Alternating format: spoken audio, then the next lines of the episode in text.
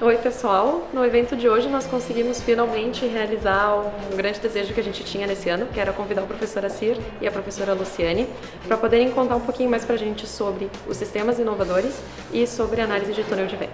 Hoje nós vamos falar sobre o túnel de vento, o túnel de vento como uma ferramenta de projeto em arquitetura e engenharia. Vamos mostrar casos de aplicações e a sua utilidade nessa questão de projeto que é extremamente importante para evitar acidentes e propiciar economia para a estrutura.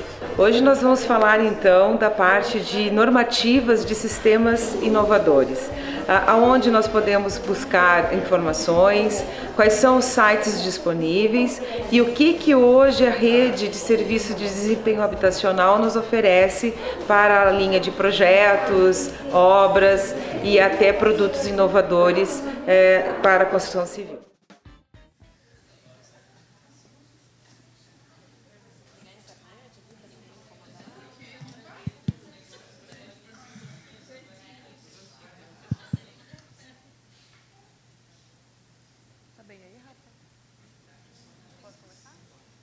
Oi, pessoal, tudo bem? É, Bem-vindos hoje mais um dos nossos eventos do Asbea Talk. Hoje a gente conseguiu efetivar um namoro que a gente estava bastante tempo já com a Cira e com a Luciane. Então aproveitem bastante. A gente vai começar com a Luciane falando um pouquinho sobre sistemas de desempenho, sistemas inovadores. A gente já repassou algumas coisinhas antes que a gente sabe que são dúvidas gerais. E depois a gente vai ter o ACER com a questão do túnel de vento. E como todos os nossos outros eventos, na primeira parte a gente tem eh, uma parte mais uh, apresentação e depois a gente abre para perguntas. Lembrando para vocês que esse evento ele, fica, ele vai ser filmado e que depois ele fica disponibilizado em plataformas digitais para quem quiser acessar. Eu não vou apresentar os dois, porque ninguém é melhor do que eles mesmos para se apresentarem. Pode começar, Lu. Oi, é, bom dia. É, pela força do hábito, eu gosto de ficar de pé, o Assir também, né? A gente tem esse probleminha. É, primeiramente, muito obrigada pelo convite. É, nós agradecemos, a Universidade Federal do Rio Grande do Sul agradece. E, e eu estou seguindo aqui um dever de casa que foi passado pela Ellen para que a gente possa sanar algumas dúvidas, ok? Uh, então, eu sou a professora Luciane. Atualmente, eu sou coordenadora do IDURGS. IDURGS é um instituto é, de desempenho da URGS. Uh, também sou chefe de departamento uh, da Engenharia Civil da Universidade Federal do Rio Grande do Sul. É, toda a minha história acadêmica foi formatada em cima, então, da norma de desempenho.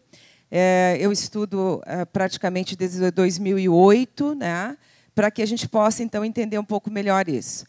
E foquei um pouquinho na parte de sistemas, então. Então, primeiro eu vou fazer uma diferenciação de sistemas inovadores e sistemas convencionais. Depois a gente vai passar para a parte de normas e diretrizes e vou mostrar um pouquinho sobre a rede de desempenho, o que está acontecendo no mercado hoje. Uh, como é uma parte um pouquinho, um pouquinho mais maçante, assim, a gente combinou, eu vou fazer uns 20 minutinhos e depois o professor Assir avança, então, mais focado no ensaio do turno de vento. Primeiro ponto que a gente precisa, então, é identificar o que, que diferencia sistema inovador de sistema convencional. Né? Então, a primeira coisa que a gente tem que ver é sobre as normativas. Então, todo, todo sistema construtivo que tem uma norma ABNT é um sistema convencional, ou seja, já tem norma brasileira. Então, todo sistema inovador ele tem uma diretriz SINAT. É, então, é como se fosse a norma de sistemas inovadores. Então, se eu quero trabalhar com algum sistema inovador, eu tenho que buscar lá na diretriz SINAT o que, que ela significa para mim. Tu pode clicar, por favor, no, no inovador? E uma coisa muito interessante é que todas essas diretrizes são públicas, ou seja, elas não, tão, não são pagas. Ao contrário, então, dos sistemas convencionais, aonde nós temos, então, a parte paga. À medida que vocês entram dentro desse sistema, só gostaria que tu rolasse um pouquinho para baixo. Essa aqui é a página né, do Ministério de Desenvolvimento Regional. Quando vocês vão no Sistema Nacional de Avaliações, só um pouquinho, vocês entram aqui, ó, Sistema Nacional de Avaliações SINAT. Aí ele descreve mais ou menos o que, que ele é. Pode rolar um pouquinho para baixo, por favor. Pode ir, pode ir até começar a aparecer. Aqui, por favor. Então, aqui nós temos documentos relacionados. Então, vocês podem observar aqui que nós temos diretrizes, ó, tudo, e começamos a ter os DATEX. Então, eu vou explicar para vocês o que é a relação entre eles. A diretriz é como se substituísse uma norma, certo? Então, o que, que eu tenho que fazer para ter desempenho daquele sistema inovador? E o DATEC, ele é um documento de avaliação técnica do sistema da minha construtora, do meu escritório de projetos. Então, quando eu vou desenvolver um sistema, eu tenho que passar por todo um processo de avaliação. E aí, esse sistema, se vocês podem ver, esta aqui é generalista. Então, todas as, todos os sistemas de avaliação de técnicas de parede estruturas de concreto, moldado em loco, mas leve ou reforço, a diretriz está aqui. Mas ela é genérica. Agora, eu, como construtora, por exemplo, quero fazer um sistema construtivo Sergos com formas tipo Bunch, é, é, prazo de validade foi vencido. Desculpa, né? eu não vi aqui. Tá, então, o que, que acontece? Essa da TEC só valeria para Sergos.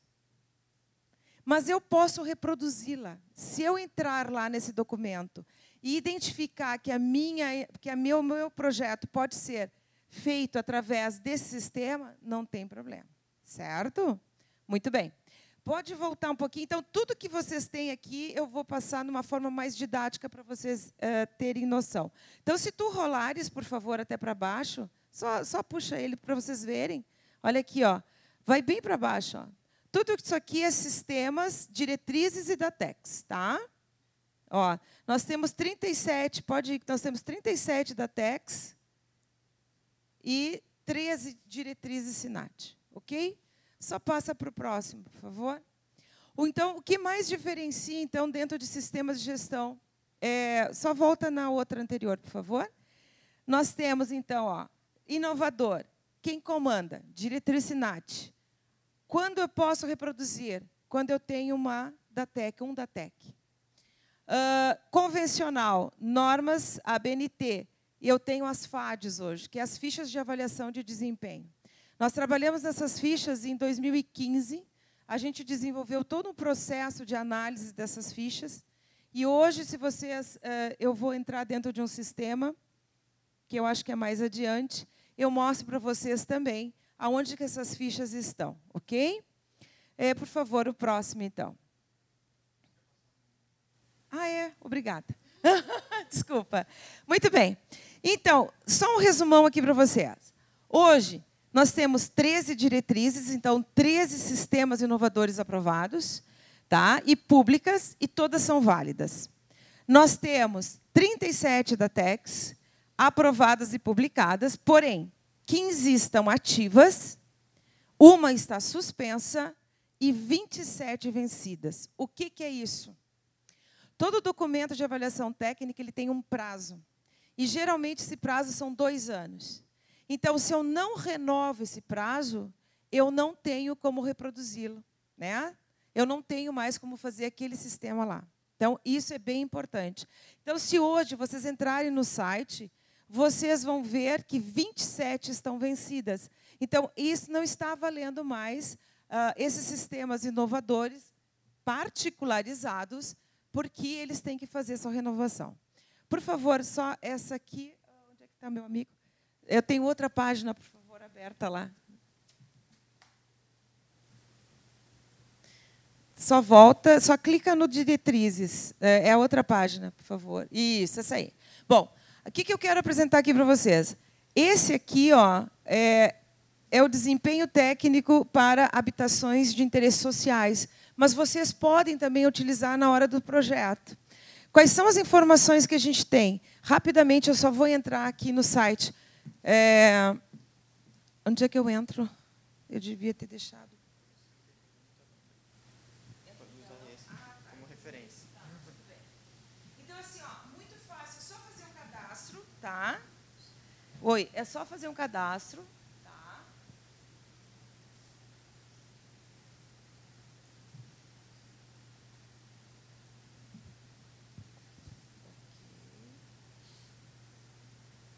Eu só vou ficar aqui, ó. Pessoal, então nós temos dois, dois itens aqui que auxiliam vocês nos projetos. Sistemas convencionais e sistemas inovadores. Eu só vou passar pelos convencionais rapidamente naquilo que eu falei para vocês, ó. Então, se tu entrares em sistemas convencionais, tu, tu vais aqui, ó.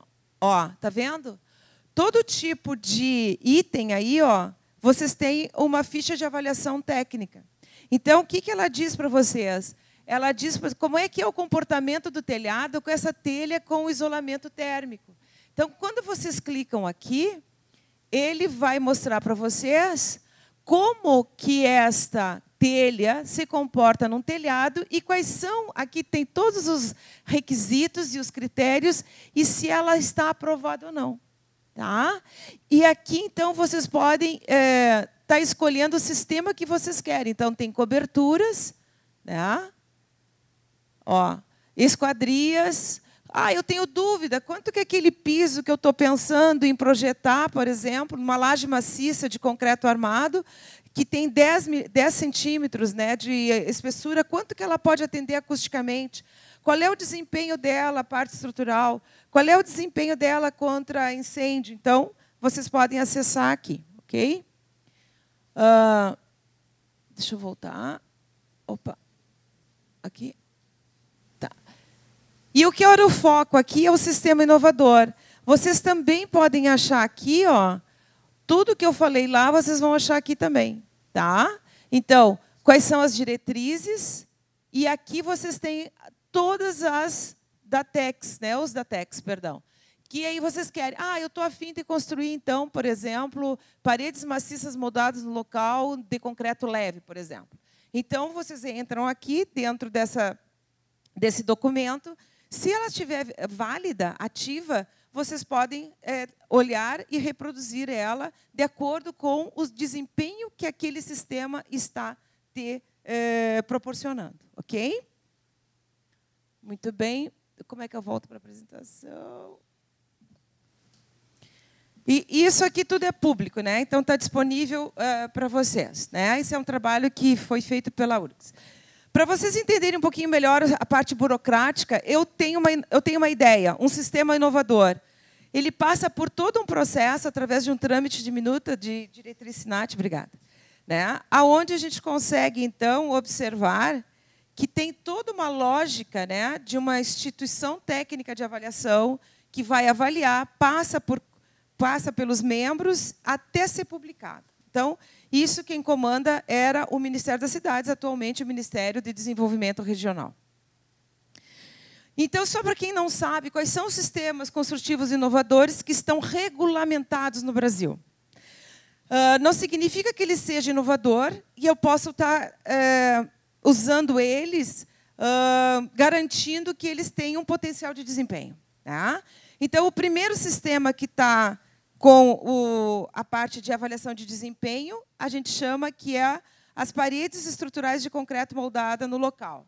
Então, que tem então o concreto reforçado com, uh, com fibras de vidro, ok? Então, se eu quero fazer uma fachada, se eu quero trabalhar, tem que ir lá na diretriz 1, que ela já está na terceira revisão lá. Ó. Isso aqui é a terceira revisão. Segunda, a mesma diretriz também fala de concretos leves, moldados em loco. Então, nós temos os concretos leves moldados em loco, tanto esse aqui quanto o concreto leve estrutural, que também pode ser utilizado. E quem comanda, então, as regras é a diretriz SINAT número 1. A diretriz SINAT número 2 é para concreto pré-fabricado, ou seja, aonde eu vou utilizar a pré-fabricação, né? Então eles chamam por painéis moldados de concreto misto. A terceira é a parte de Light Steel Frame, ou seja, aquele sistema que eu quero utilizar, eu tenho que seguir as diretrizes aqui. Light Steel Frame não tem norma nacional, então ele é considerado um sistema inovador para o Brasil. Uh, a quarta são as paredes constituídas de painéis de PVC preenchidas com concreto. Então, esse sistema também é considerado inovador aqui e tem potencial de desempenho de acordo com a diretriz SINAT. O quinto são os sistemas uh, estruturados de peças leves de madeira maciça serrada com fechamento uh, em chapas. Então, praticamente, o frame aqui que a gente tem também. E, então, eu quero construir com esse tipo de sistema, eu vou lá na diretriz. Uh, se eu tenho uma diretriz que está valendo, eu tenho que procurar um documento técnico de avaliação, porque é ele que vai dizer o quanto que esse sistema, por exemplo, de vedação vertical, vai estar atenuando ou isolando acusticamente. E eu posso reproduzi-lo. Aqui nós temos a diretriz 6, que é de argamassa inorgânica decorativa para revestimentos. Aqui uma particularidade, vocês veem que argamassa é um componente. Só que todo componente que a gente utiliza num sistema, dentro da construção, a gente tem que avaliá-lo de acordo com o desempenho dele no sistema. Então, tem uma diretriz e tem um documento. O DATEC desse está vencido. Uh, a 7 é sobre telhas plásticas para telhado. Então, todos os sistemas que eu quiser utilizar as telhas plásticas, eu vou lá nessa diretriz e busco um DATEC. A oitava é de alvenaria de bloco de gesso. Ela é muito comum no Nordeste. Aqui no Rio Grande do Sul, na região sul, a gente não utiliza, mas eles utilizam muito. É sem função estrutural nesse momento, mas já está tendo a avaliação para ser é, estrutural. Esse é um sistema um pouquinho diferente é, do sistema steel frame, que ele busca, uh, ele faz o fechamento externo com argamassa. Então, ele é muito similar à diretriz 4, só que ele tem o fechamento em argamassa. O 10 é de uh, sistemas de chapas de aço e o preenchimento dela de poliuretano. Então, esse sistema aqui é um sistema é, é, que foi trazido da Itália e, atualmente, ele está sendo projetado para ver se conseguem fazer os prédios também. Já temos prédios com esse sistema. A, a 11, então, é aquele sistema que a gente tem EPS no centro, Uh, nós temos argamassa projetada, o microconcreto projetado nas, nas laterais, né? E aqui vocês podem ver que vocês já podem também estar utilizando com uh, cerâmicas, né? Acabamento. Uh, a, a, penúltima, então, é sobre os reservatórios. Mais uma vez eu chamo a atenção, né? Ah, reservatórios, sim, reservatórios que estão em prédios no subsolo são reservatórios que eles são todos montados, né? Então isso aí é um sistema inovador para nós. E o último que nós aprovamos é o sistema de tubulações né, corrugadas, ou seja, isso aqui é todo condomínio que utiliza, que precisa utilizar, é, precisava então de uma uh, regulamentação nacional para tal. Uh, bom, por que, que eu falei isso? Porque toda avaliação de desempenho e esses sistemas passaram então por esses quatro tipos de avaliações. Né? Então, nós temos o primeiro, que é a análise de projeto, então, análise de projeto independente, é, isso aqui, ó, é como se vocês estivessem vendo a norma de desempenho. Toda diretriz ela vem de uma norma de desempenho, isso é importante, eu esqueci de falar. Então, se vocês pegarem análise de projeto, vocês estão, por exemplo, desenvolvendo um projeto e vocês querem saber o potencial desempenho desse sistema inovador. Toda diretriz te possibilita fazer uma análise de projeto, desde que, obviamente, vocês podem fazer um sistema inovador com um componente conhecido. A única que não te permite é desempenho acústico, que, obviamente, você tem que fazer um ensaio, e a parte de uh, saúde, higiene e qualidade do ar. Uh, você também pode, obviamente, utilizar a simulação. Nesse caso, também as diretrizes só aprovam simulação de desempenho térmico e desempenho lumínico, para que a gente possa avaliar um sistema inovador. Os ensaios, então, a grande maioria também, apenas excluindo uso e operação e funcionalidade e acessibilidade. Os outros todos têm a parte de ensaios. E quando a gente tem a possibilidade, também a gente faz a avaliação por inspeção de protótipos. Né? Então, o que vocês podem enxergar aqui? Que esses quatro métodos são forma como a gente avalia um sistema inovador. E o que eu trago para vocês, então, de uma demanda de mercado, ok? Nós nos reunimos em 2015 para fazer uma rede nacional de desempenho habitacional. Essa rede está sendo lançada esse ano para todo o país, para que a gente supra algumas lacunas de mercado, ok? Então, quem é que é essa rede? O que é essa rede? Qual é o objetivo dela? Formar as instituições científicas e tecnológicas para o apoio às empresas na adequação da norma 15 é, 575, que também é uma norma para sistemas inovadores. Tá? Muito bem. Ah, o meu sistema não tem diretriz. Bom, então a gente tem que atender e fazer uma diretriz através da norma de desempenho. Uh, quem são os participantes? Vocês podem ver aqui, ó, nós temos o ITEP, que é de Fortaleza, nós temos o Senai Bahia, o IPT, a USP, o CCB são em São Paulo, Federal de Goiás, o LACTEC, que é Paraná, Santa Catarina tem o Senai e a, e a Federal Santa Catarina, e o Rio Grande do Sul tem a URGS e a Unicinos. Né? Então, nós somos 11 instituições científicas e tecnológicas que estamos juntas para prestar serviços para a comunidade. O que, que a gente vai prestar serviço? A gente presta serviço na avaliação de desempenho, em consultoria e capacitação para que todos possam ter acesso às informações. Como? Uh, consultoria. A gente vai dar três uh, grandes áreas de consultoria: apoio tecnológico ao desenvolvimento de projeto, aonde a gente dá suporte à aplicação do conceito de desempenho no processo de desempenho do projeto. A gente vai dar apoio tecnológico à obra, aonde nós damos suporte à compatibilização, perdão, né, da execução da obra com os requisitos de projeto e apoio tecnológico de desempenho na, do produto, né? Introdução aprimoramento, quando você quer aprimorar um produto que já está no mercado, ou introduzir um produto novo. Uh, quanto à parte, então, de consultoria, já foram formatados, então, pacotes ofertados. Esses pacotes são ofertados pela rede de serviço. Então, o pacote 1, que seria mais direcionado à parte de escritórios de projeto, Chama-se pacote 1, apoio na elaboração de projeto, inserção do conceito de desempenho. Né? o segundo, análise de projeto, ou seja, analisar o projeto para ver se está de acordo com a parte de desempenho. Depois nós temos o pacote 3, 4, 5, que é referente à obra, e o pacote 7 e 8, que é referente a um produto, quando a gente quer uh, conhecer um produto através do desempenho. O que, que essa rede traz inovação? Ela traz a parte subsidiada. Né? Então, dentro dessa rede, a gente tem uma verba para subsidiar uh, as empresas que queiram fazer uh, o trabalho. Então, é promover assistência especializada né, no processo de inovação por meio de acesso a micro, pequenas e médias empresas. Quem tem acesso, então, é de acordo com uh, o faturamento, né? só não entrando, então, as grandes empresas. Mas e tem que tipo de subsídio? Uh, o valor subsidiado é em torno de 50% do preço dos serviços, e limitado ao teto de 40 mil. Então, por exemplo, ah, você quer lá fazer é, um, conhecer qual é o, o, o, potencial de desempenho do sistema inovador que você quer utilizar. Vamos supor que fosse 80 mil reais. A rede vai dar o subsídio de 40 mil reais. Como? Por CNPJ, dois, duas vezes por ano. Né?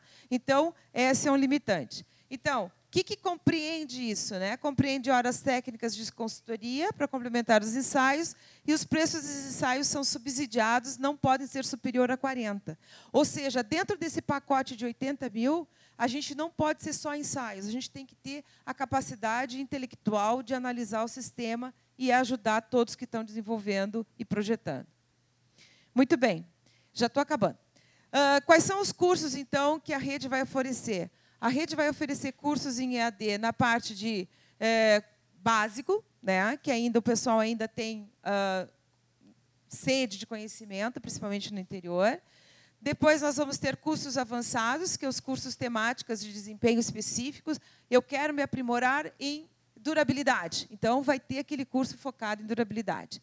E nós vamos ter os cursos aplicados que é a parte de gestão de desempenho, na parte de planejamento, projeto e suprimentos. Isso tudo vai ser ofertado, isso já está sendo. Uh, bom, por favor, se tu pode clicar aqui, uh, eu vou deixar para vocês. Aqui é o site da rede, onde vocês podem navegar. Vocês vão ver que esse site ele foi pensado uh, em vocês. Se você é projetista, você entra como projetista. Se você é construtor, você vai entrar como construtor. E se você é fabricante, você entra como fabricante. E aí você tem, essa é a cara, né? Só clica aqui em serviços, que foi o que eu passei. Então, o que eu passei está aqui: serviços de avaliação, capacitação, consultoria, serviços subsidiados. Então, vocês vão poder observar e, e vocês vão poder é, navegar nessa rede aí e identificar. Todo tipo de serviço que vocês vão, vocês vão identificar lá quais são as instituições que fazem esse tipo de serviço dentro daquelas 11 instituições. Ok? Então, eu vou deixar aqui que eu já estou acabando. A já está me olhando. Já rapidamente. Uh, então, para atender toda essa rede, a URGS, então, ela criou o Instituto de Desempenho, né? constituído hoje, atualmente, pelo LAC, que o professor Assir está aqui, o LANTAC, que é uma das partes do NORI, e o LEME, que é a parte estrutural. Então, esses são os laboratórios associados uh, do Instituto de Desempenho. Atualmente, então, formados pelo professor Assir, a Ana Paula, Ângela Mazueiro, a Denise, Ângela Grefe, Jean-Marie, Campanholo, Bonin, Luiz Carlos e eu, a Luciane. Uh, nós estamos, então, de, ajudando, então, na realidade, para que uh, a rede ela se fortaleça. Eu agradeço, peço perdão pela corrida, mas eu quero dar oportunidade ao professor falar sobre a parte mais de túnel de vento, e aqui é mais a parte burocrática do sistema. Eu espero ter atendido o que tu gostarias que o pessoal. Né? Eu fico disponível para as perguntas depois. Muito obrigada.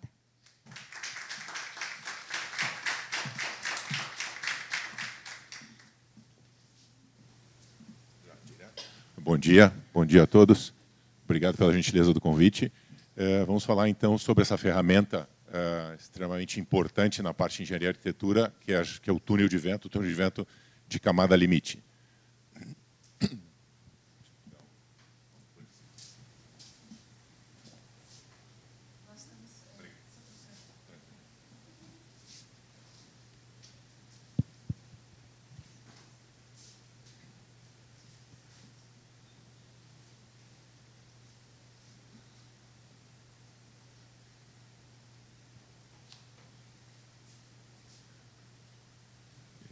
acho que é antes um pouquinho.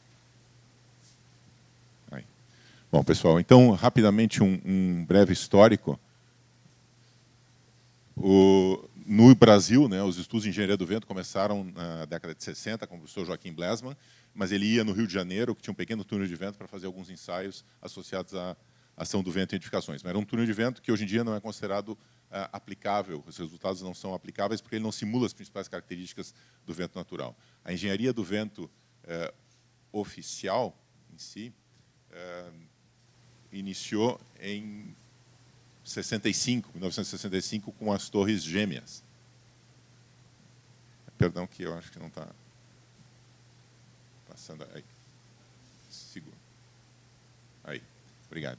65, o estudo do professor Alan Davenport, World Trade Center. Esse marca o início, foi o primeiro prédio uh, primeiro empreendimento, digamos, testados em túnel de vento de camada limite, como a gente conhece hoje, né, na engenharia do vento. Então, isso mudou tudo. Uh, do ponto de vista da engenharia do vento no Brasil, o que a gente chama de engenharia do vento? É a área de estudos que trata da interação, de entender o que acontece né, na interação entre o vento, o ser humano e o seu ambiente. Então, no Brasil, a gente tem problemas sérios nas cidades, terrenos complexos, áreas com altas densidades urbanas, demanda por edificações cada vez mais altas, um aumento que a gente tem observado do número de eventos extremos, dispersão de poluentes e particulados, né, isso afeta bastante o desempenho, obviamente, das edificações e própria saúde das pessoas, uh, um aumento aí na demanda por energia eólica. Bom, uh, para a gente entender aqui como é que faz a, como é que determina a força do vento. Nós temos o recurso ANBR 6123, forças devidas ao vento em edificações, mas basicamente é o seguinte, as pressões devidas ao vento, né, força sobre área, que é a pressão que eu aplico numa edificação, é dada por dois parâmetros, basicamente o que a gente chama pressão dinâmica, que é um parâmetro meteorológico associado à velocidade do vento e às características do vento, e um parâmetro uh, aerodinâmico, que na verdade está associado à interação entre o vento e a forma da edificação, a forma do objeto. E aí entra a arquitetura. A arquitetura tem um papel fundamental na determinação desse parâmetro. Né? É totalmente arquitetura. O carregamento do vento se dá em duas etapas. A primeira o vento, com determinadas características, perfil de velocidades variando com a altura, né, ela uh, encontra a forma da edificação, desenvolve as linhas de corrente interagem com a forma arquitetônica e desenvolve um campo de pressões. Esse campo de pressões, esse campo aerodinâmico se desenvolve num, numa distribuição de pressões, é o que a gente quer quantificar. Mudou a forma, mudou esse, uh, essa distribuição de pressões, mudou esse campo aerodinâmico. Tá? Isso é totalmente arquitetura. Uh, e num segundo momento, então nesse, nessa etapa, o vento não sabe se é concreto, aço, se é papel, se é, ele vê forma. Num segundo momento, aí sim, o que está dentro, a estrutura em si, passa a ser importante para reagir, mas isso é só num segundo momento. As primeiras, as pressões que causam essa primeira ação do vento, elas dependem da arquitetura. Bom, e essas formas dependem de tipos de eventos meteorológicos, geram uh, variações nesse perfil de vento. Né? E a força devido ao vento, a pressão devido ao vento, ela varia com o quadrado da velocidade. Então é muito importante a gente entender as características da velocidade do vento. Então, uh, em termos práticos, a gente tem aqui o, maior prédio do planeta por enquanto. Né? Uh, então, 828 metros, 400, 200, 100 metros. A maioria das nossas edificações está por aqui. Então, o que a gente enxerga é que o vento está sempre variando com a altura, na maioria das aplicações. Para prédios, estruturas mais especiais, a gente pode uh, variar um pouquinho, mas não é o caso aqui. E dependendo do tipo de evento meteorológico, a gente pode ter mais um evento que dure bastante, a gente chama mais estacionário, e um que gere uma resposta mais transiente, que é o tipo desses temporais, as tormentas elétricas que a gente tem muito no Brasil e que geram ah, os, uh, os eventos de vento mais extremos.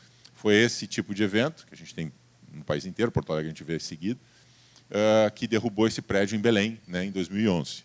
Né, 37 pavimentos. Então, o vento para a gente entender o contexto e o que, que o túnel de vento uh, pode nos auxiliar nisso. O vento está sempre variando a velocidade com a altura, né, até uns 100 metros de altura, mais ou menos, e instantaneamente, devido à turbulência, devido à interação com a rugosidade da superfície, né, ele está variando a velocidade uh, instantaneamente. E interage aqui com as nossas edificações e a gente estuda, assim, dentro da engenharia do vento de novo, a dispersão de poluentes, conforto de pedestres, ventilação natural artificial, o vento como carregamento. Isso é o que a gente já comentou, dependendo da forma, né, gera aquele campo de distribuição de pressões e que é o que a gente quer é, quantificar. E a ferramenta capaz de simular isso, essas características, tanto essa variação da velocidade com altura quanto essa variação instantânea devido à turbulência atmosférica, é o túnel de vento de camada limite. Não pode ser um túnelzinho curto, ele tem que ter certas condições, certas características e certos dispositivos dentro né, da, da câmara de ensaios para que a gente possa simular isso. E a gente pode fazer, esse é o nosso túnel, gente pode fazer uma série de estudos. Né? Então, é, a gente põe elementos no piso do interior da câmara de ensaios, outros lá na, na entrada da câmara de ensaios, é, para estudar pontes, é, torres de transmissão, ventilação natural artificial, enfim, chuva, interação vento-chuva a gente consegue fazer também, é, e determinar pressões e conforto de pedestres ali, como a gente já comentou. O que a gente simula no túnel de vento é isso aqui, é o que a gente sente na atmosfera. Né? A gente não sente o escoamento de ar quando a gente está na, na, beira da praia ou no campo, a gente sente o escoamento de ar menos turbulento, mais constante. Quando a gente está no centro de uma grande cidade, a gente sente aquelas variações devido à turbulência atmosférica. Então, conforme o tipo de terreno, a gente simula ventos diferentes. Né? Isso é fundamental nessa interação. O tamanho dos turbilhões interagindo com as nossas edificações, o modelo reduzido no túnel, é o que vai determinar essa pressão da maneira mais correta possível. A gente estuda, então, elementos topográficos. Eu vou mostrar para vocês uma, uma série de aplicações. É, a influência, como ele modifica, a topografia modifica completamente o tipo de perfil e, portanto, se modifica o escoamento, modifica o carregamento na estrutura. É, prédios, por exemplo, mais elevados, que têm uma influência grande da vizinhança, né, sofrem muita modificação e da topografia. Então, um prédio como esse está finalizando agora, por exemplo, em Camboriú, em que é totalmente afetado ali pela topografia. No túnel de vento, a gente, além daquelas condições de turbulência que vem lá do vento mais afastado, localmente a gente simula né, as condições topográficas e sempre simula a vizinhança para que a forma de escoamento seja a mais próxima possível da realidade. O prédio é todo, o modelo reduzido é todo instrumentado, né, com sensores na superfície, para que a gente possa medir essas pressões para várias incidências do vento. Mesma coisa aqui, a gente tem ventos de diferentes incidências, né? então esse prédio em Salvador, por exemplo, nesse ponto de vista extremamente turbulento para o vento que vem de lá. O vento que vem aqui da Baía de Todos os Santos bem menos turbulento, mas que sofre uma influência é, da topografia muito grande. Então, no túnel de vento, isso obviamente tem que ser considerado para o ângulo correspondente. Esse prédio no Uruguai também, alguns prédios que, que testamos no, no Montevidéu, uh, também vento do mar com topografia, vento da cidade com características uh, de turbulência diferentes. Tá? Então, tudo isso é fundamental que seja considerado na simulação. Então, o processo é basicamente o seguinte: esse é um prédio é um Infinity atualmente o nome em São Paulo. Ele tem uma forma arquitetônica, nós queremos saber que não, não tem normas, além da influência da vizinhança, e além disso nós queremos otimizar bastante o carregamento. Né? Então, qual é o procedimento? Se identifica o terreno onde ele vai ser construído, a partir de um determinado centro aqui, se determina um raio em que as edificações vizinhas imediatas vão ser reproduzidas na mesma escala do modelo nós vamos construir, e toda essa vizinhança aqui um pouco mais afastada, ela é extremamente importante na determinação daquelas características da turbulência. Mas ela é simulada de forma equivalente, tá? É com aquela rugosidade no piso da câmara de ensaios. Então, nós temos isso. O modelo é construído, instrumentado, né, é, com sensores na superfície, é, é colocada uma mesa giratória com a mesma escala dos prédios vizinhos mais imediatos e aquela vizinhança, então, mais afastada, com esses dispositivos aqui para gerar uh, o carregamento então o mais próximo possível da realidade. A gente vai girando a mesa, normalmente de 15 em 15 graus, uh, simulando então diferentes incidências do vento. E as pressões então são adquiridas né, na superfície e geram então, como o vento é turbulento, o que a gente vê em cada ponto de, a pressão se mede em área, mas a areazinha é tão pequenininha que a gente chama de ponto aqui. Uh, essa variação ao longo do tempo das pressões né, vão ser desse tipo. Então, nós vamos eh, integrar, medir simultaneamente isso aqui, e nós podemos obter eh, tanto eh, informações para o projeto da estrutura, então, quem vai projetar a estrutura fornece onde quer que aplique as cargas, por pavimento, né, em centro de aplicação de cargas, enfim.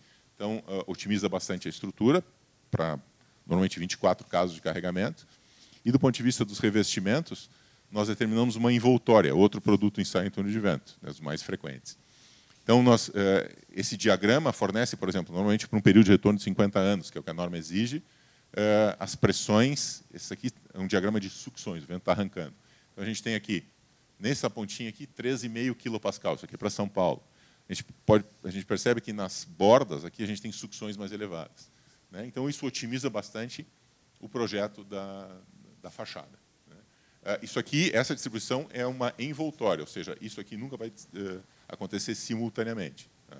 Mas ela é fundamental para o projeto da esquadria, que é separadamente o cada elemento de vedação. Bom, edifícios mais elevados. Edifícios altos são apanhadores de vento. Né? Como é que funciona? É, o vento, a mais ou menos 70% da altura, é defletido para baixo, forma esse vórtice de pé de fachada aqui, que é lançado para essa região aqui atrás, que a gente chama de esteira. Essa região da esteira é uma pressão, é, tem uma pressão mais baixa que a pressão atmosférica e uma zona de recirculação muito grande. É, quando a gente tem edificações vizinhas, ela começa a atrapalhar, digamos assim, o escoamento né, e modificar o escoamento. E se eu tenho edificações vizinhas, eu vou ter um afunilamento aqui do, do escoamento e vou ter, quando a gente aumenta a velocidade, né, tem um, um teorema lá na, na, quem estuda mecânica dos fluidos que chama-se teorema de Bernoulli, que ele diminui as pressões, aumenta a velocidade, diminui a pressão. Diminuir a pressão significa aumentar as sucções. Então, paredes confrontantes de edificações vizinhas têm sucções bem mais elevadas né, do que as que se não tivesse a edificação vizinha. Isso não somente pode causar o arrancamento de, de elementos de vedação, quanto eh, a, a, modificação de de, da distribuição de pressões e gera torção, né, que pode ser um problema de eh, causar acidentes se não estiver bem projetado. Eh, a gente está com um probleminha ali que não está passando, não estão passando os filmes, mas esse prédio aqui, não sei se a gente arranca ali e passa separado, tira. É, esse prédio aqui em Recife, isso aqui em Recife, tem uma pessoa filmando desse prédio menor o que aconteceu entre esses dois prédios. Né?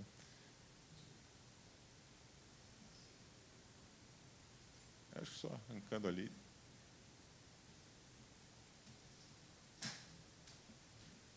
Não, acho que no próprio. Ah, bom, aí não dá para. Vocês não conseguem ver rapidamente na tela ali de longe, não.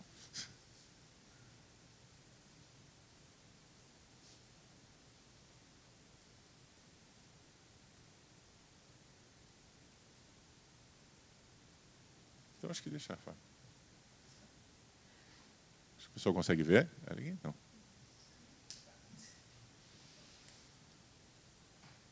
não. Acho que não. Acho que não vai dar para.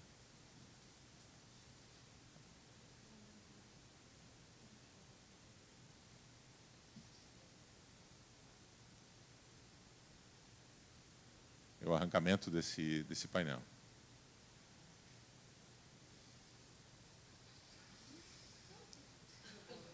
Então, imaginem se tem, exatamente, tem pessoas aqui na quadra, isso pode matar, tirar a vida de uma pessoa. Isso é inadmissível. E, normalmente, acho que podemos voltar se todos viram.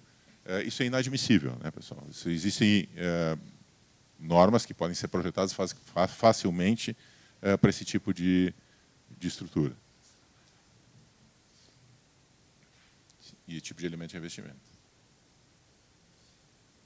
Voltando ali, então, e muitas vezes a gente, uh, isso acontece em vários empreendimentos no Brasil inteiro, infelizmente, uh, e muitas vezes o pessoal reforça, mas reforça um pouquinho sem novamente empregar projeto. Né? Isso é um problema bem sério. Esse aqui eles trocaram também do outro lado, não tinha acontecido, mas, de novo, sem uh, esse projeto. Uh, efeito à vizinhança. Então, isso aqui é um empreendimento que nós estudamos há uns anos atrás. Uh, na época era, era, o parque, na época era o BMX, mas hoje é chamado Parque da Cidade, em São Paulo, que tem são quatro glebas, né? gleba A, um shopping, uma torre comercial e um perdão, um hotel, um, centro, um shopping e uma torre comercial. Depois gleba B, três torres comerciais. Gleba C já está pronta, uh, duas torres comerciais, Gleba D, dois residenciais, que hoje em dia o produto é diferente, estão lançando agora. Então, isso era um empreendimento da Odebrecht, a Odebrecht lançou esse, a Matec assumiu esse agora, a Rotif terminou faz pouco, e a Exetec está lançando esses dois residenciais, né, com outra configuração arquitetônica que a gente testou depois. Aqui, né, hoje em dia, é o W Torre Morumbi, que nós testamos também. Na época, nós estávamos testando os dois, os dois eram projetos secretos, mas com autorização de todos, nós utilizamos durante os ensaios para que todo mundo tivesse uma otimização possível. Então, vamos dar uma olhadinha no que acontece uh, com relação à etapa construtiva. Primeiro as torres C, depois iam ser construídas a, gleba B, e depois o W Torre Morumbi, o que acontecia com esta torre aqui, tá? torre C. Então, que é aquela vermelhinha, torre C2, gleba B, e o futuro empreendimento que a gente já comenta, já mostra ele. Tá? Então, só para a gente ter uma ideia aqui, ó, vento, vamos pegar essa fachada aqui, essa fachada frontal, vento a 90 graus, está incidindo aqui, essa fachada frontal é esta aqui, fachada 3, azul o vento está empurrando sob pressões, amarelo, laranja o vento está succionando. Tá? Então, nós temos aqui, sem, sem nenhum obstáculo, antes do W Torre Morumbi, vento diretamente nessa fachada, sob pressões, ele descola nas arestas vivas, uh, gera sucções nas paredes laterais e na fachada posterior. Quando a torre Gleba B fosse construída, aqui esse conjunto construído, o que, que acontece? Men ainda tem a incidência direta na fachada, não tem nenhum obstáculo, mas a gente tem menos caminho aqui para o vento passar. Então o escoamento acelera, gera um venturi de novo e aumenta as sucções nas faces laterais, como a gente mostrou antes. Então tem mais sucção em relação à fachada anterior. E finalmente, quando a, o W Torre Morumbi fosse construído, nós teríamos um bloqueio grande aqui e a esteira do, do, do W Torre Morumbi tiraria totalmente o carregamento. Então, para esse ângulo de incidência do vento, o carregamento resultante dela era muito mais baixo do que durante a fase construtiva. E aí é uma questão de decisão durante o, obviamente, o do projeto, empreendedores, etc., o que fazer, porque isso permite uma otimização muito grande, né? Da orientação de pilares, né? ganha mais área de carpete, né? que esse é o objetivo de quem contrata um estudo desse. Uh, o que eu mostrei para vocês é a relação da torção, né, quando a gente tem uma, uma distribuição não simétrica de pressões, uh, pode causar torção. E o acidente mais famoso que ocorreu em torção foi o John Hancock, em Boston, né, que é um prédio, esse como está hoje, mas uh, logo em seguida da inauguração dele, começaram vários painéis, né, que são alturas de pavimento, são painéis enormes de vidro, serem arrancados. Que são painéis de madeira, substituindo até o pessoal entender o que estava acontecendo. É uma área bem central de Boston. Então, uh, moral da história, baixa rigidez da torção, né, o prédio com o vento girava e saltavam esses elementos de vidro. Tá? Então, alguns milhões de dólares não contabilizados inicialmente para uh, recolocar essa quantidade de... Trocaram tudo, aumentaram, melhoraram a rigidez. Esse prédio tem um amortecedor de massa sintonizada no topo. Uh, outra situação fundamental para o projeto de elementos de, de revestimento, né, fachadas e coberturas em pavilhões, enfim, são as pressões internas. Então, o que faz, na verdade, esse elemento voar é a diferença das pressões internas e externas. Né? Então, dois casos limites aqui, para a gente ter uma ideia. Tem uma edificaçãozinha duas águas, eu vou ter vento incidindo aqui, sobre pressões nessa parede. Se a inclinação for baixa, eu vou ter sucções na toda a cobertura e sucções na parede uh, na face posterior. Se eu tiver somente pressão, uh, uma abertura aqui, não existe outra opção física, a não ser essa pressão aqui, que está atuando aqui, se transmitir para o interior. Então, é uma pressão positiva, ela está empurrando ela vai se transmitir para todo o interior e ela vai ser positiva. Isso vai ser muito bom para essa face aqui, porque vai haver um equilíbrio de pressões, mas vai ser péssimo para essas outras, porque vai haver um somatório de vetores. No outro caso extremo, se eu tiver abertura somente na fachada de solta-vento aqui, Não existe outra opção a não ser essa sucção se transmitir para o interior e vai ocorrer algo desse tipo. Então, é muito bom para as, é, quando tem equilíbrio aqui dos dois lados, mas é ruim para essa situação. Então, a gente sempre vai ter que pensar e calcular, obviamente, para dimensionar para essas várias situações, porque várias aberturas vão poder ocorrer. Eu não vou tentar passar, os filmezinhos não estão passando, então a gente vai passar pelo tempo, eu não vou fazer de novo essa situação. É, mas aí era um filmezinho mostrando esse, esse, mecanismo. Esse aqui é outro também, é uma pena, porque tem é, uma série de, é, de situaçõezinhas que a gente ia mostrar o movimento de um prédio mais elevado, mas não está passando também, só se tirasse ali. Mas acho que não vale a pena, pelo tempo. Então, era uma pena a gente mostrando o, o movimento. E isso e a gente ia mostrar um movimento em torção também uh, desse prédio de 50 pavimentos. Eu acho que depois, então, se sobrar tempo depois do, do elemento, quem tiver interesse, a gente mostra os filmezinhos aqui. Esse é um prédio em Curitiba também, é de 50 pavimentos, que está nesse contexto urbano, extremamente turbulento, escoamento, uh, e a gente testa sempre né, no laboratório. O laboratório ele se mantém com os trabalhos uh, de prestação de serviço de consultoria. Né? O laboratório não tem funcionários pagos pela URGS, né? ele, ele não, não tem como ter sustentação sem isso. Então, ele, uh, então a gente sempre tem, faz o que é necessário dentro daquele prazo para atender a solicitação, mas a gente utiliza, essa é a linha de pesquisa do LAC, uh, a gente utiliza o que, que o meio está querendo. Né? A nossa orientação é, é, é o meio, uh, né, engenharia, arquitetura, o que, que para onde o pessoal está indo, o que, que, que, respostas gostariam de obter para ser útil para o país. Né? Então, a gente acaba testando o que, que aconteceria sem vizinhança, com vizinhança, e assim a gente começa depois a a utilizar para dissertações e teses. É, de novo, isso aqui era outro filmezinho que, que pelo sistema não está passando ali, que a gente ia ver a diferença da, da torção. Então, quem vai ver... É, sem a vizinhança, ele não estava passando. Então, a, a, turbulência atmosférica, que é o que gera a excitação, é uma pena aqui, é, mas ela permitiu... Ela, a própria turbulência ela diminui a amplitude de vibrações do vento. Então, ela permitiu aí que ele fosse é, construído. É, outra situação também é o desprendimento de vórtices, que era outro filmezinho que eu ia é, passar para vocês. É, quando a gente tem um determinado elemento, é, se desprendem vórtices de um lado, vórtices de outro, vórtices de um lado, vórtices de outro, como isso. E cada vez que um vórtice se desprende, a gente tem a geração de forças né, para um lado e para o outro. E muitas vezes a edificação é muito flexível, né, essa frequência de desprendimento de vórtices ela coincide com a frequência natural da estrutura, e a estrutura começa a vibrar, e pode ter tanto problema estrutural quanto problema de conforto para os usuários, pessoas em prédios mais elevados. Né? Se de repente esse passa. Esse é um conjuntinho da Inglaterra, dá para ver bem o, o efeito.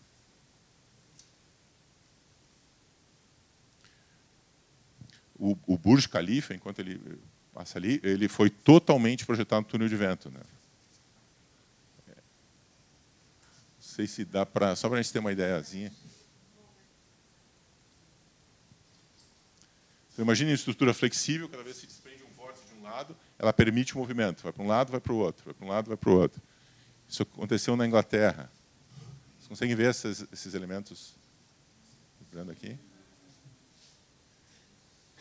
E quando vai passar aqui perto do pórtico, ela para.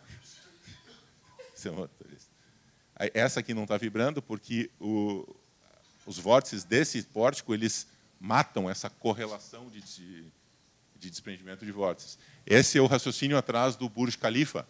O Burj Khalifa a gente vai mostrar um pouquinho em outros prédios que utilizam a mudança arquitetônica para benefício, é, para a gente é, diminuir isso. O Burj Khalifa, o projeto original, não era exatamente daquele formato. Ele foi sendo modificado no túnel de vento.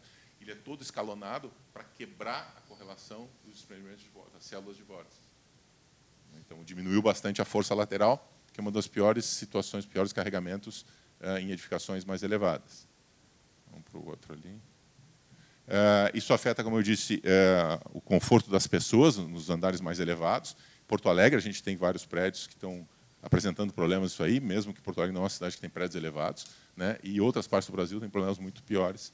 Uh, então, existe uma, uma norma, a norma de vento atual tem um determinado limite, a gente está, uh, mas muitas vezes o pessoal não considera a parte dinâmica, e a gente vai modificar agora na 6123, na nova edição, uh, para uma situação mais sofisticada, mas que mais otimizada em, em termos de conforto. Então a gente tem que considerar. Tem pessoas que são mais sensíveis, em andares mais altos as pessoas não sentem, mais baixos, perdão.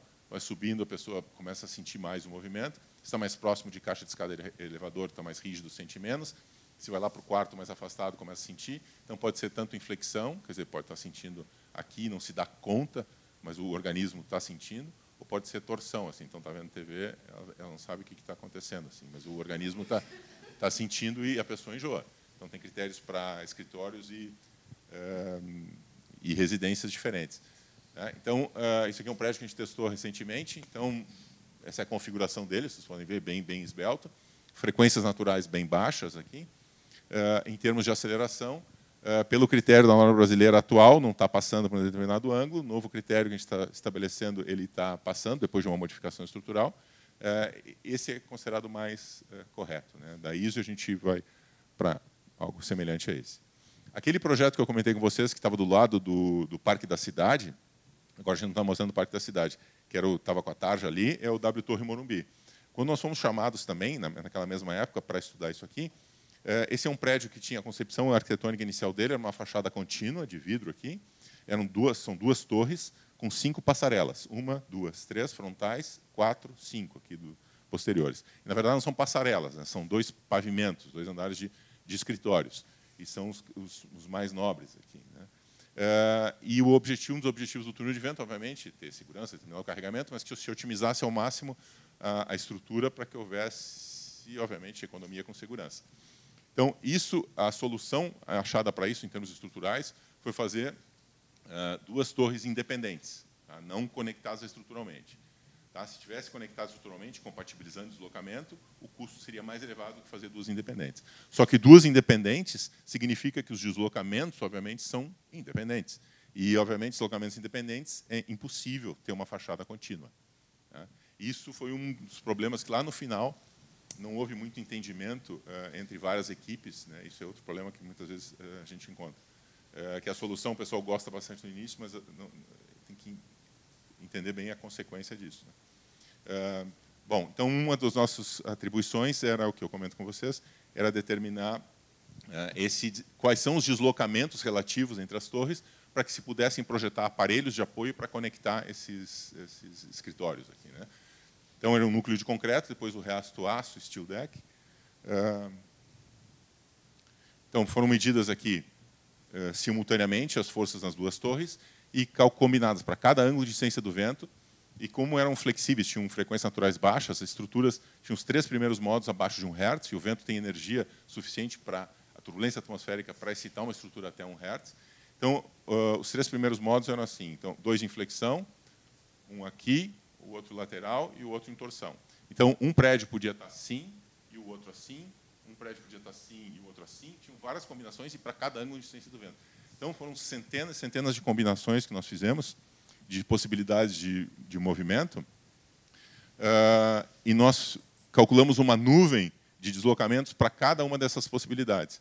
Então, vou mostrando para vocês aqui já o resultado de uma da passarela 4, que é essa aqui, Uh, quatro apoios né, foram projetados. Um, um, dos apoios é um pino, só permitiu o giro.